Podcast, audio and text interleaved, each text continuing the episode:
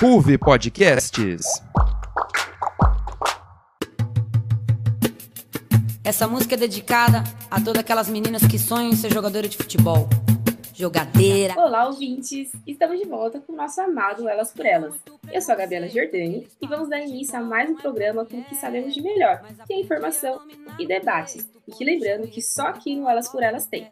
Mas, para isso, claro, não estou sozinha. E na minha bancada, para me acompanhar nesse episódio dessa semana, são elas, Daisy Cono. Olá, ouvintes, como vocês estão? Vamos que vamos para mais um Elas por Elas. E Tereza Ribeiro. Fala, galera! Estamos de volta depois de duas semanas. Eu tô prontinha para mais um debate. Com o nosso time já escalado, está no ar o nosso Elas por Elas. Futebol não é pra mulher, eu vou mostrar pra você, mané.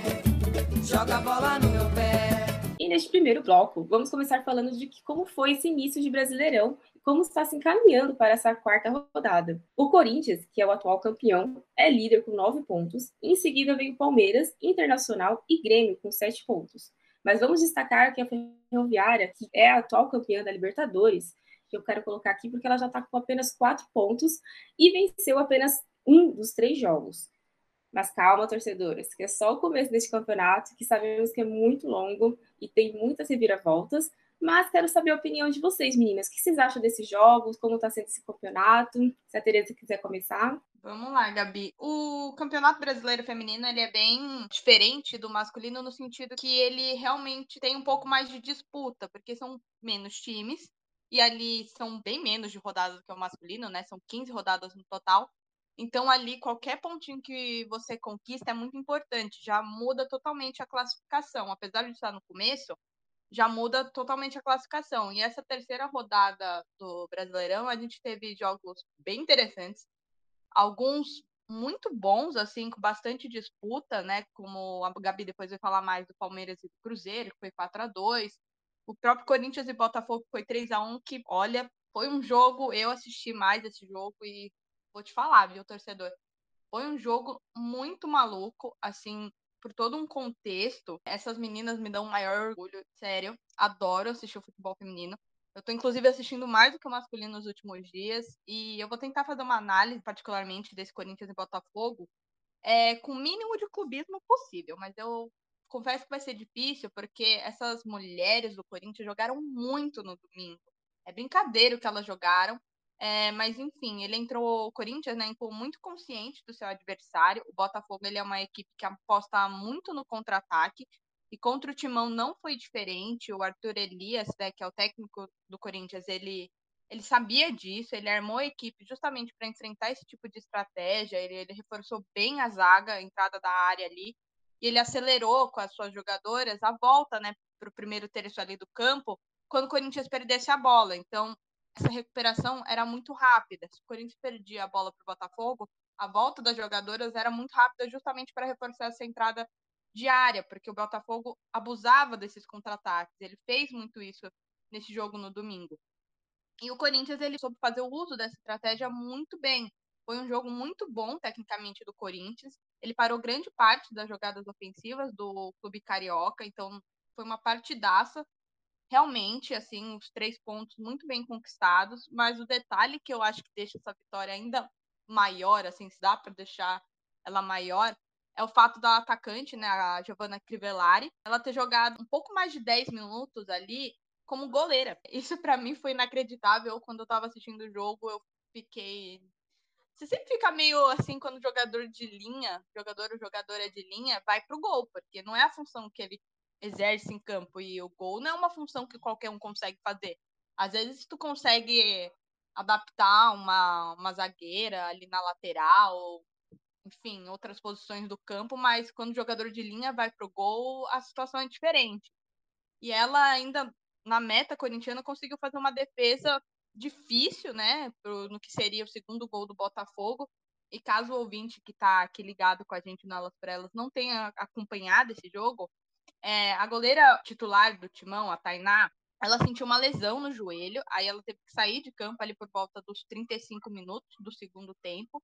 Só que o Arthur Elias ele já tinha feito as cinco substituições. Então, de qualquer jeito, alguém de fora ali da posição teria que assumir o gol do Corinthians. E a Crivellari foi escolhida, ela até fala na entrevista que ela dá pós-jogo, que o Arthur Elias chamou ela ali na linha lateral e falou para ela ir pro gol. E ela ali na hora levou um susto, porque nem nas épocas de base dela, ou enfim, na formação dela como jogadora, ela chegou aí pro gol. Então foi ali uma situação inusitada e que ela não tinha outra opção. É, o Corinthians atuou com, com uma jogadora a menos e ela foi pro gol e fez uma defesa. Ela jogou bem até no gol. ela até brincou que já poderia ser uma, uma função que ela poderia ser escalada sem problema. 10 de 10, foi uma partidaça dela, porque além da defesa, ela deu duas assistências para os gols do Corinthians. Então, sem qualquer crítica que a gente poderia fazer nesse jogo, para Crivellari e para o Corinthians de modo geral, foi uma coisa de adaptar. Enfim, o problema que a gente espera que para a próxima rodada a Tainá consiga se recuperar. É, se eu não me engano, hoje à noite, né? Quarta-feira, hoje à noite, vai ter o Corinthians pega o Internacional, então não sei como fica a situação da Tainá, a gente ainda não tem informação sobre isso. Mas a gente espera que o Corinthians, quem entrar na, na vaga, assumir o gol, consiga fazer uma boa partida. E eu sei que eu já tô falando demais, as meninas vão brigar comigo, mas só uma passadinha rápida que a Gabi comentou da Ferroviária. A Ferroviária, né, atual campeã da Libertadores, ela vem oscilando nesse começo de Brasileirão, ela vem fazendo jogos bons e jogos não tão bons. Para o Corinthians é um tabu que às vezes não sei se a jogadora da Ferroviária sentem, mas o, a Ferroviária num, nos 90 minutos nunca perdeu para o Corinthians e esse tabu continua temporada após temporada.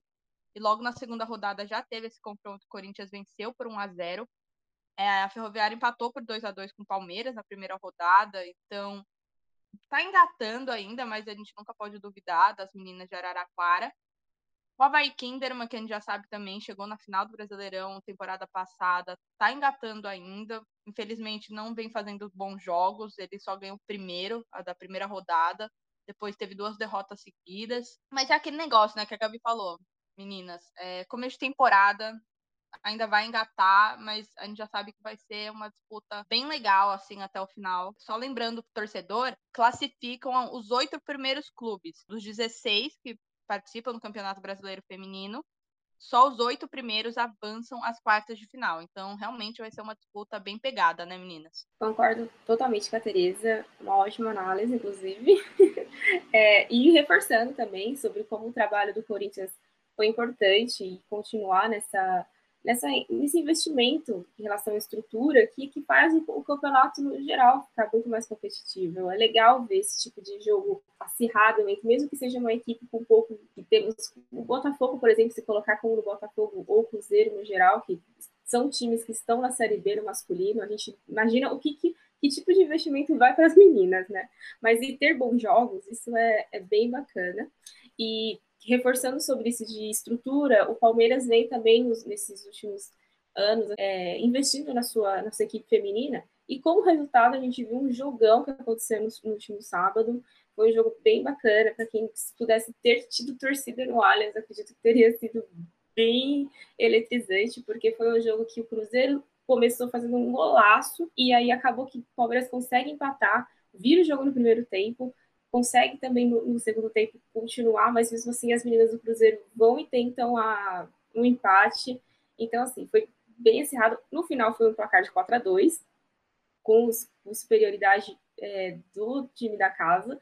Mas é bom destacar que logo nesse início mesmo, que seja meio é, emocionante já começar falando, mas é que realmente seja esses bons jogos, mas também ressaltar que o Palmeiras está com uma campanha invicta, com seu 100% de aproveitamento, e só encaminhando para que o seu próximo jogo é, inclusive, contra o Botafogo, e a gente sabe que tanto o Botafogo como o Cruzeiro tem apenas um ponto, são os lanterninhas da, da, do Brasileirão, mas quem sabe, né? Vai que as meninas do Botafogo conseguem ser superiores em casa, inclusive, né? Então vamos ver como é que vai continuar essa rodada. Só detalhar uma coisa que a Gabi falou sobre o Palmeiras jogar no Allianz eu quando estava acompanhando esse jogo com meu pai do Corinthians do Botafogo, o Corinthians ele normalmente joga ali no Parque São Jorge, né, região do Tatuapé. E o masculino joga, obviamente, na Neoquímica, que é a casa oficial do Corinthians. E é, no domingo não estava tendo jogo na Neoquímica. O Corinthians estava na Vila Belmiro jogando contra o Santos. E a Neoquímica estava vaga. É, uma coisa que eu não entendo é o porquê do Corinthians feminino só é mandar seus jogos lá para a Neoquímica quando são jogos, não sei se decisivos, porque por mais que seja jogo de tabela, também é decisivo o masculino só jogar lá. Por que, que o feminino não pode jogar lá, ainda mais quando o estádio estava vago, sabe? O Corinthians estava jogando em Santos, não, não ia ter jogo, não é que o Corinthians ia jogar na segunda-feira na Neoquímica Arena, Corinthians masculino, tá? Ia jogar na segunda-feira na Neoquímica, não ia ter jogo ali. O só vai voltar a jogar na Neoquímica na quinta-feira, contra o Penharol pela Sul-Americana. Então as meninas poderiam ter ido jogar ali na Neoquímica sabe? Não ia ter esse problema. Agora eu não entendo por que ter que mandar o, o jogo ali pro Parque São Jorge. Ah, é a casa oficial do Corinthians feminino. A casa do Corinthians é a Neoquímica, independente se é feminino ou masculino. Entendeu? Então é, uma, é um detalhe que o Palmeiras ele manda seus jogos. É, a Gabi pode falar isso melhor, mas eu acredito que manda seus jogos do Palmeiras feminino no Allianz, não manda em outro estádio, a não ser que precise, se o masculino aí tem uma coisa, né?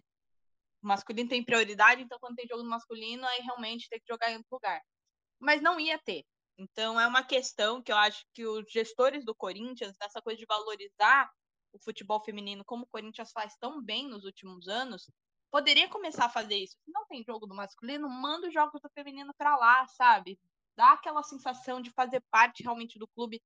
Porque quando joga ali no Parque São Jorge, dá a impressão que é amistoso, é treinamento, porque ali é o clube do Corinthians, é, é o clube, né, onde tem os seus sócios, é para quem ali não conhece o Parque São Jorge, é um clube mesmo, né, você se associa e daí você tem direito à academia, enfim, piscina, e parece que é o campo de treinamento, então só queria detalhar isso, porque realmente a gente fala tanto em evolução no futebol feminino, mas ainda acontece esses problemas de mesmo quando tá vaga a arena principal do clube, ele não manda seus jogos femininos para lá. Então, só queria reforçar isso, Gabi. Desculpa se eu me estendi, mas é uma coisa que não sei se irrita o torcedor, mas pelo menos a gente que gosta de futebol feminino dá aquela pegadinha, né? É, eu só queria fazer um comentário rápido, que as palestrinas jogaram no sábado no Allianz e 24 horas depois o masculino jogou no Allianz também. Então, é, o Corinthians podia mandar os jogos das duas modalidades na Neoquímica, desde que não fosse o jogo no mesmo dia e no mesmo horário, claro mas não ia ser prejudicial ao gramado mandar as duas modalidades lá. Então, meninas, concordo totalmente com essa imposição, porque eu acho um absurdo os times grandes terem estádio e nós, meninas, não poderem jogar neles, né? principalmente em casos que não tem porquê, como foi o do Corinthians, que jogou em outro lugar, não ia nem passar perto no final de semana no estádio.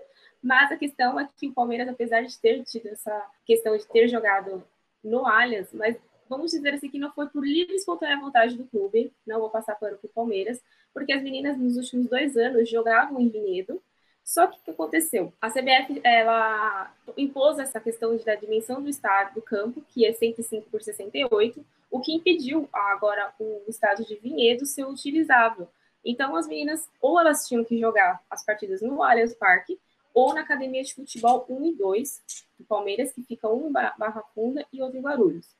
Porém, fico feliz que, né, na, mesmo tendo essa possibilidade, as meninas tiveram essa chance de jogar no Allianz e espero que futuramente com torcida, eu quero muito poder presenciar, eu palmeirense, poder presenciar o jogo das meninas dentro do estádio.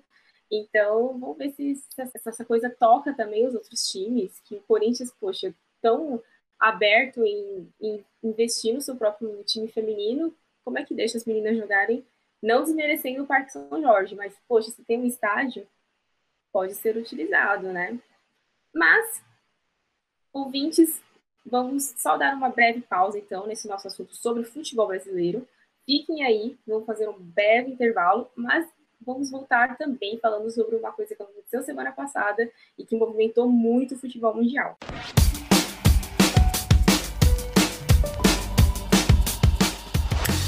Oi, gente, eu sou a Max. E eu sou a Vitória. E fazemos parte do programa Central Park, o seu ponto de encontro de séries na Ruve. Lá a gente fala das mais diversas produções, sejam os maiores sucessos da atualidade, ou então aquelas que aquecem nosso coração com tanta nostalgia. É só procurar Central Park no seu agregador de podcasts favorito e entrar no mundo das séries com a gente.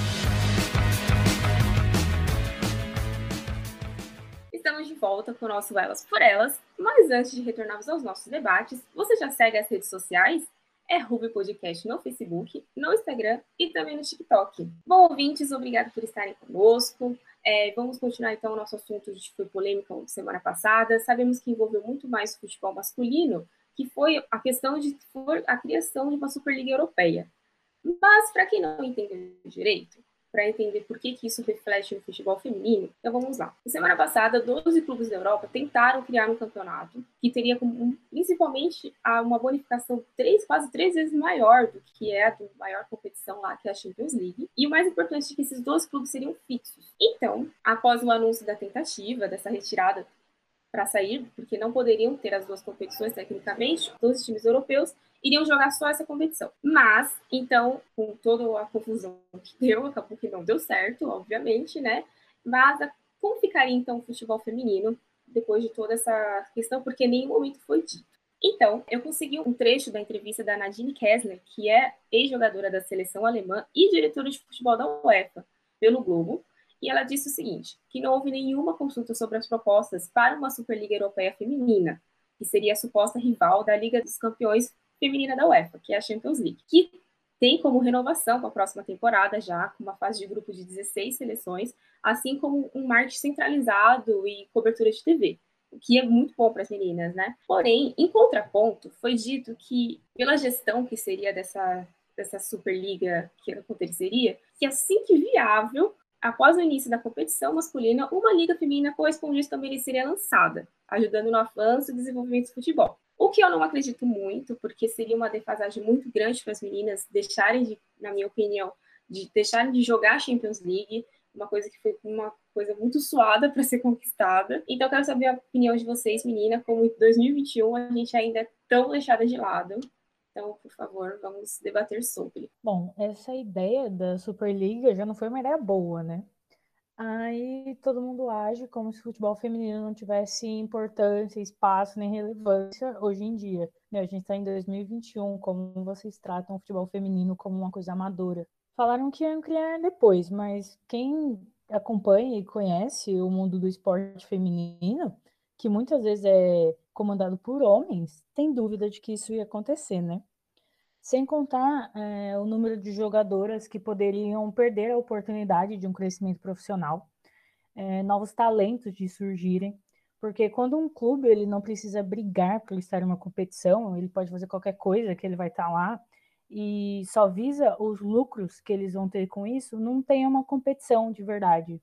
E isso acaba gerando muitas perdas para todo o esporte, para jogadoras, é, perda de novos talentos, porque é, o futebol ainda é um caminho para muitas mulheres surgirem e se destacarem assim. É, eu vou puxar isso que a Daisy introduziu. Antes, eu sei que não é a pauta do Elas por Elas, a gente comenta o futebol, aliás, o mundo esportivo feminino, mas eu não posso deixar de aproveitar a oportunidade para também tecer a minha crítica à criação dessa Superliga Europeia. Os meninos do A Liga que fazem o outro programa aqui do Núcleo Esportivo da RUV, eles têm um episódio específico sobre essa Superliga, então você que acompanha elas por elas pode ir lá dar uma conferida, porque as meninas realmente falaram muito sobre isso, mas eu também quero aproveitar a oportunidade para deixar a minha opinião. É, a Superliga Europeia foi o que as meninas já comentaram, começou errado já, porque é uma coisa de pura ganância. Eu acho que todo mundo que já ouviu falar alguma coisa sobre essa Superliga Europeia, porque ela rendeu muito no noticiário esportivo na semana passada. É, já, assim, é uma coisa que, o, que os, né, são bilionários, né, são multi-empresários, donos desses clubes. A gente já viu muita, eu já vi muita entrevista sobre o assunto, e realmente é um negócio que, quando você para para analisar, é, é estúpido. Assim, realmente estúpido. Porque a ideia era tirar esses clubes, eles não poderiam jogar a Liga dos Campeões. Eles jogariam uma liga paralela, onde não haveria rebaixamento, enfim, não teria competitividade, porque você já está garantido na próxima temporada, sabe? Dessa competição. Esse era também o detalhe que pegava mais, porque você não, não tinha competitividade. Você está garantido? Ah, não vou ser rebaixado, tô aqui, vou ganhar 300 milhões de euros, sei lá quanto, tô suavão. Então, é puro lucro. É, esses, esses donos desses clubes, eles, a maioria são americanos, é, tem pessoal do mercado asiático, empresários de outros continentes, outras regiões do planeta, mas a maioria são americanos. E lá nos Estados Unidos acontece um fenômeno que são as franquias. A maioria dos clubes é, de futebol americano, beisebol, qualquer coisa são franquias. Franquias são empresas, basicamente. São empresas. Os clubes são empresas, mas franquias, elas realmente têm um negócio ali do lucro. Do lucro. Então, eles querem fazer isso com os clubes europeus. Eles são donos desses clubes, eles estão visando o lucro.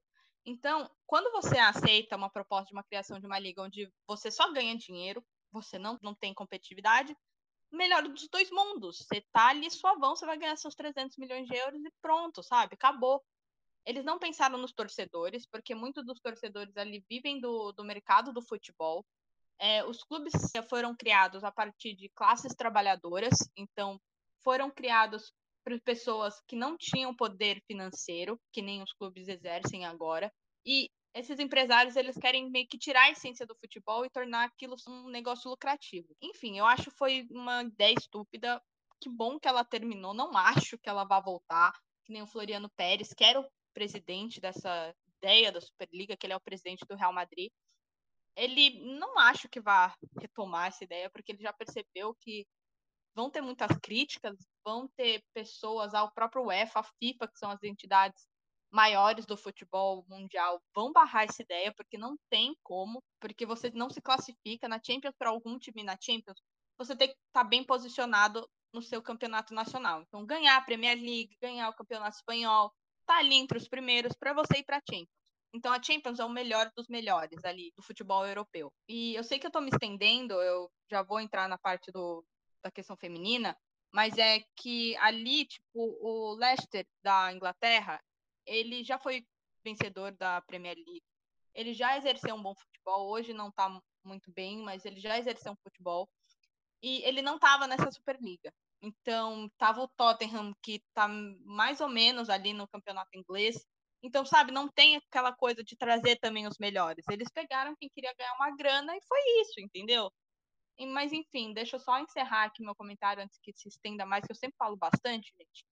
Mas em relação ao futebol feminino, nisso que a Daisy falou, a Superliga, os empresários, eles não têm interesse em fazer uma Superliga feminina, se tivesse a masculina, porque isso não dá lucro. Então, é exatamente esse negócio do lucro. Eles não têm interesse em fazer uma feminina porque não gera lucro para eles. Ninguém vai querer financiar uma competição feminina. A própria Champions feminina, ela já é bem menos lucrativa do que a masculina, mas assim, bem menos.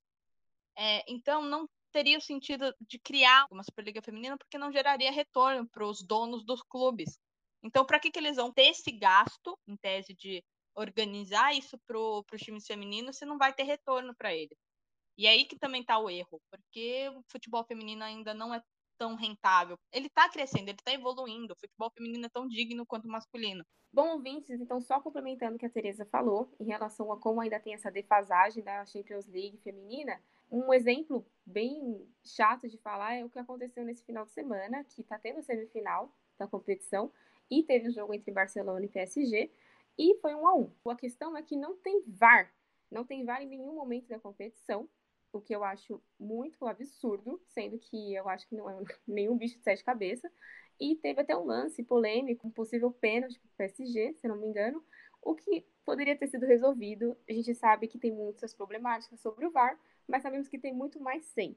Então, acredito que é mais um exemplo de como é desvalorizado o futebol feminino. O que a gente cansa de falar aqui, eu não queria estar insistindo nesse assunto, mas infelizmente tem que ser dito. Então, a gente vai finalizando esse segundo bloco, já encaminhando para o terceiro, mas antes disso, Vamos fazer um breve intervalo e a gente já volta já já.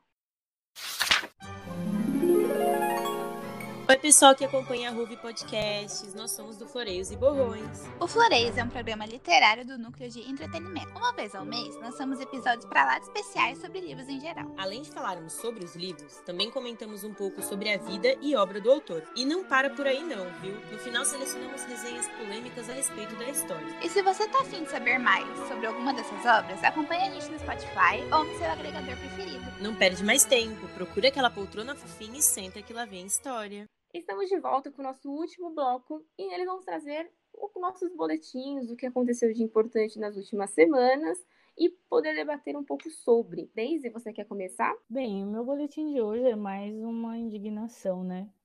No último domingo, dia 25, no jogo Bahia e Nápoles, o comentarista Edson Florão disse, abre aspas, acaba tendo que rifar a bola, facilitando especialmente o sistema defensivo da equipe do Bahia, que está aí com sua vantagem de estatura, com esses cabelos exóticos, pelo menos uma meia dúzia.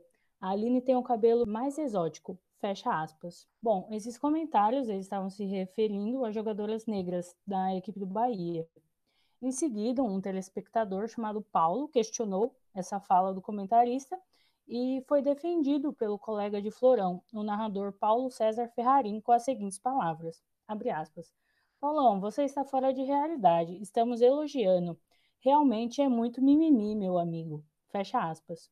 Bom, eu não sei para vocês, Gabi, Tereza, ouvintes, mas para mim isso não é um elogio. A CBF ela publicou em suas redes uma nota lamentando o episódio e pedindo o afastamento desses profissionais. Durante a partida Napoli-Bahia pelo Brasileiro Feminino A1, a equipe de transmissão do Maicujo fez comentários preconceituosos direcionados a atletas do Bahia. A CBF lamenta profundamente o ocorrido e informa que solicitou ao Maicujo que os profissionais fossem afastados imediatamente das transmissões, o que foi prontamente atendido pela, pela plataforma. Não podemos admitir que o futebol seja palco para esse tipo de comportamento. É, o Michael, a plataforma que é responsável pela transmissão do jogo, também emitiu uma nota lamentando o ocorrido e confirmando o afastamento da equipe de transmissão. É, isso é uma tristeza muito grande, né? As jogadoras que já sofreram tanto e ainda sofrem para manter o sonho de jogar futebol vivo, ter que passar em pleno 2021 por esse tipo de preconceito, preconceito velado e claro que não é uma coisa que só elas estão sujeitas a passar. É um episódio que sempre que ocorre é lamentável.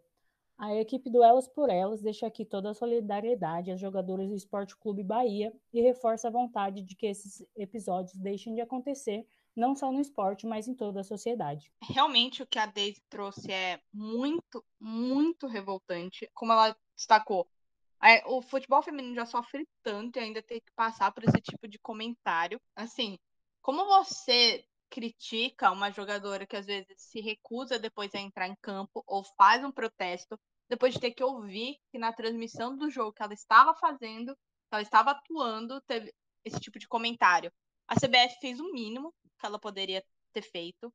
Ela afastou, pediu o afastamento desses, não vou nem dizer profissionais, porque, cara, 2021, a gente cansa de pedir respeito, cansa de pedir um comportamento que é o mínimo, sabe? É muito triste, é muito revoltante. Eu só fico aqui lamentando mesmo. Eu acho que essas jogadoras não deveriam ter que passar por isso. Aliás, nenhuma pessoa deveria passar por esse tipo de comentário, esse tipo de ofensa porque não faz o menor sentido, sabe? Você lançar isso numa transmissão. Por favor, né? Foi realmente sem noção, né, Gabi? Concordo totalmente. É muito triste. Não tem no que dizer. Infelizmente, toda vez que a gente vai fazer um programa, a gente tem que estar tá citando sempre um caso de racismo, dentro ou fora de campo. A gente sabe que é o que acontece, mas assim, infelizmente é chato, sabe? Tem que ficar comentando, ficar sempre ressaltando isso tem que ressaltar, não estou dizendo que não, é essa questão, sabe? A gente quer falar de esporte, a gente quer comentar sobre análise de jogo, então é muito complicado. E já puxando um gancho, eu vou fazer o meu boletim, então, que realmente também é um assunto bem chato do que aconteceu com uma jogadora de badminton. E o que aconteceu foi o seguinte: estamos a menos de 90 dias das Olimpíadas e a Jaqueline Lima, é, para quem não sabe, ela é piauense e ela já estava se preparando desde os seus desde que era criança, ela sempre praticou o esporte e ela fez as competições tudo direitinho com o planejado para poder ser encaminhada para jogar as Olimpíadas. Ela tem no currículo pódio de Pan de Lima e as Olimpíadas da Juventude que aconteceu em Buenos Aires. Tudo começou em 2019, que ela teve fez as suas competições e tudo mais, só que o ano passado ela acabou engravidando, o que acontece com como qualquer outra mulher, vou ressaltar isso, não é um problema. Então, assim, devido à sua gravidez, ou a Confederação Brasileira de Badminton simplesmente fez uma declaração muito feliz esse ano, o que tirou a Jaqueline o direito de disputar as Olimpíadas. Pois é, ouvinte, por incrível que pareça. Então, o que aconteceu foi o seguinte: não só o suficiente da confederação ter feito isso, ela ainda declarou que o motivo do porquê essas jogadores não estava é, relacionada para as Olimpíadas, o motivo foi permanecer em inatividade por um longo período. Pois é. E aí o que acontece? Ela realmente tinha essa expectativa em 2019 de ir, só que a confederação simplesmente barrou, né, toda essa a sua participação. E em nota, realmente é, tentou ir atrás para falar, poxa, eu quero participar e tudo mais. Ela até conseguiu um patrocínio próprio. Por quê? Porque caso a atleta quisesse participar, a confederação disse que ela deveria arcar com os custos e tendo total responsabilidade pelos seus aspectos físicos, saúde e principalmente sua segurança referente à Covid-19. A gente sabe que as Olimpíadas é um, um evento que está muito incerto, porque o mundo ainda estamos em pandemia, é meio até irreal, mas tudo indica que vai acontecer. Então, eu fiquei assim, achei um absurdo, porque ela ainda declarou na, na entrevista que saiu no El País, que ela no dia 1 de março, ela já estava apta a jogar. Realmente falou assim: Poxa, eu, eu ainda senti um pouco do físico nesse retorno, porque ela teve a bebê dela em novembro, então em março ela falou que já estava tranquila para poder conseguir voltar, mesmo dentro do período de treino, ela já estava treinando e simplesmente a Confederação de Badminton Brasileira não, não quis saber da atleta. Então, assim, eu queria ressaltar, estou me estendendo aqui, porque eu fiquei muito revoltada com essa questão, é que o documento foi assinado por nomes, tipo assim, sabe, pelo coordenador de saúde, sabe, pelo técnico, que é o Marco Vasconcelo, e pelo coordenador técnico também, e pelo presidente tudo nome masculino. Vamos ser bem sinceras.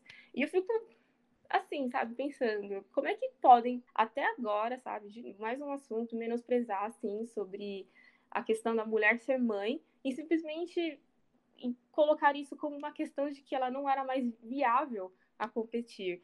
Então, e tirou o sonho dela, eles ainda tentaram passar um pano falando, ah, ela tem que focar o, o futuro dela em 2024, sendo que ela tem condições de jogar esse ano. Então, assim, meninas, se vocês quiserem complementar mais alguma coisa, imagina, tirar o sonho de uma menina, ela, ela tem, se não me engano, 19, 20 anos. Então, é muito triste. Realmente, Gabi, é muito revoltante isso. Porque, cara, ser mãe não atrapalha em nada. É uma coisa que as mulheres têm, né? Vivem essa experiência. Você vai tirar a oportunidade dela jogar umas Olimpíadas que são a principal competição do pro esporte, ela, ela não vai esperar quatro anos. Se daqui quatro anos acontecer alguma coisa que realmente impeça ela da ir para as Olimpíadas, quem vai assumir com esse prejuízo que ela poderia ter conquistado alguma coisa agora em Tóquio? Então, realmente é, um, é uma coisa que não faz o menor sentido também. Cara, se ela tá apta, ela tá apta. Ela não tem que arcar com custo a Confederação Brasileira, que tem que arcar com custos de enviar seus atletas. Ela pode ser um destaque. Você sabe se ela vai ser um destaque? Você não sabe, mas independente. É, é a chance da vida dela. Ai, realmente é uma coisa que revolta, porque aí, quando é com um jogador, né? Quando é com, com um homem, ele se machuca, cara, se ele tá bem em junho, ele vai, sabe? Daí, que é daqui um mês as Olimpíadas, se ele tá bem, ele vai. Imagina se o Neymar no futebol se machucasse e se recuperasse há 10 dias das Olimpíadas. Você acha que o Jardine, que é técnico da seleção olímpica, ia perder a chance de convocar o Neymar? Não ia. Ele ia cortar alguém ali da, da equipe dele e falar: pode trazer o Neymar. Sim, é uma coisa realmente que precisa mudar o quanto antes no mundo esportivo feminino. Mas assim, para ontem. Bem, a verdade é que em toda a sociedade empurram para as mulheres esse sonho da maternidade, de como é lindo, maravilhoso, gratificante, mas quando uma mulher trabalha e engravida, ela se torna, digamos, inútil para o mercado de trabalho. Porque ela tem que cuidar do filho, ah, mas como que ela vai praticar esporte se há três meses ela fez um parto, sabe? É, sempre colocam as mulheres no final da fila quando elas se tornam mães. Uma coisa que não acontece com homens quando eles se tornam pais. Os homens também são responsáveis pelos seus filhos, eles também deviam sentir o peso da paternidade como as mulheres sentem da maternidade. Então, é uma coisa que a gente precisa mudar no esporte, claro, mas é uma coisa que está em toda a sociedade de como as mulheres se tornam incapazes quando se tornam mães. É, a minha notícia é justamente sobre a questão da maternidade, mas é uma notícia positiva, porque é uma notícia muito feliz em relação a essa experiência, porque a gente sabe que para as atletas tem que ter esse planejamento, né? Porque, é, como a Daisy trouxe, para os homens não acontece isso. Se o homem vai ser pai, ele pode continuar atuando que não tem problema nenhum. Mas para as mulheres, ela tem que ter esse período justamente de pausa, porque por mais que tem atletas, a gente já viu acontecer bastante no vôlei, que até o quinto, sexto mês de gestação tem algumas atletas que conseguem continuar atuando. Isso é muito louvável, porque gravidez é uma coisa muito delicada, mas elas ainda conseguem, porque elas são incríveis. A Tandara é um exemplo disso. Então, nesse mundo do vôlei, a gente traz a notícia do nascimento do primeiro filho da nossa bicampeã olímpica, Fabi Claudino, que é a nossa central, que ela venceu né, as Olimpíadas de Pequim 2008 e Londres 2012.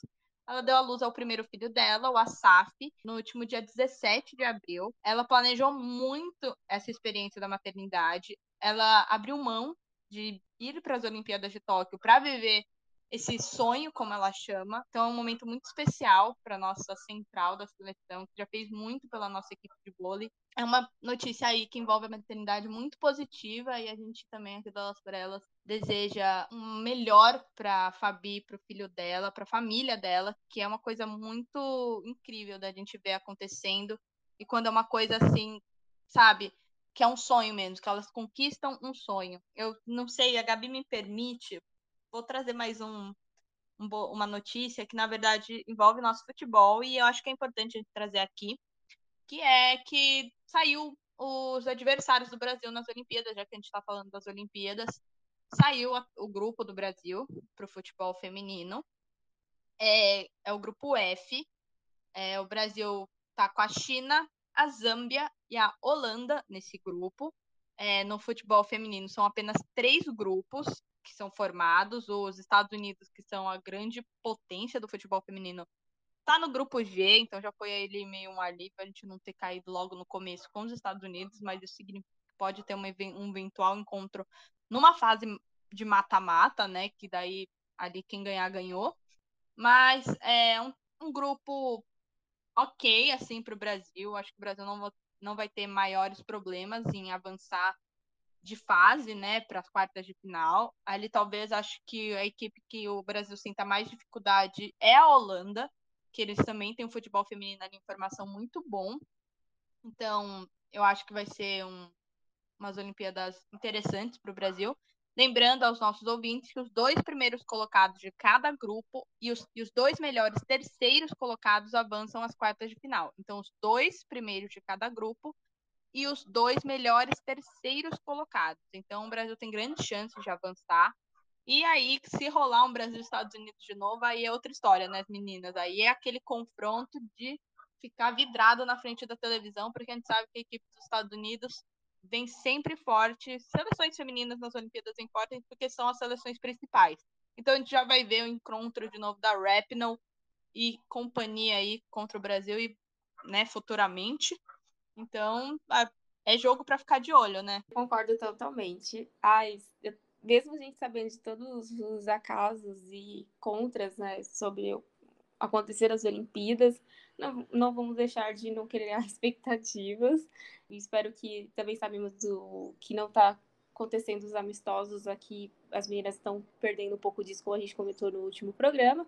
Mas tudo bem, a gente acredita que vamos sempre torcer. Gabi, se me permite, vou colocar mais uma colocaçãozinha, é, né, que eu falei que a maior dificuldade do Brasil pode ser a Holanda, e realmente, porque a, eu tô pegando aqui na colinha, que a gente sempre faz antes do programa, a Holanda, ela foi vice-campeã mundial em 2019, né, que a gente teve a Copa do Mundo, e ela perdeu a final justamente para os Estados Unidos. Então, Holanda vai ser a maior dificuldade do Brasil mesmo, porque ela junto com os Estados Unidos ali, tá entre os primeiros do ranking. Então, já vamos ter confronto forte já na fase de grupos e mas eu acredito na classificação do Brasil, Marta, companhia Formiga, cara. A Formiga já declarou que vai jogar. Sim, admirável e a gente torce para essa medalha de ouro que não vem e a gente com certeza vai estar aqui na torcida para medalha de ouro, né, menina? Formiga, falta palavras, não tem argumentos para falar o quanto ela é uma atleta incrível. Bom, ouvintes, por hoje ficamos por aqui. Quero agradecer por estarem conosco até agora em mais um programa. Muito obrigado pela sua companhia. E lembrando, nós queremos saber sua opinião sobre a pauta da vez, então corre lá nas redes sociais da Ruby Podcast e interage com a gente. Nós estamos no Facebook como Ruby Podcast, no Instagram e no TikTok. Valeu, ouvintes. Até a próxima. Até daqui 15 dias. E fiquem ligados, porque vai ter conteúdo sobre a Champions Feminina, tá? Nas nossas redes sociais. Então já segue a gente lá para não perder isso. Um beijo Gabi, Deise e até a próxima. Um beijo, meninas. Até o próximo programa. Muito obrigada, ouvintes, pela sua companhia até aqui. E a gente se vê daqui a 15 dias. Obrigado, ouvinte. Obrigado, meninas. E esperamos vocês no próximo episódio. E lembre-se, respeite as minas, que o esporte também é nosso. Roteiro e produção de Gabriela Giordani. Comentários de Tereza Ribeiro e Deise Cono. Edição de som de Juliana de Almeida. E coordenação de Tereza Ribeiro. Ruve Podcasts.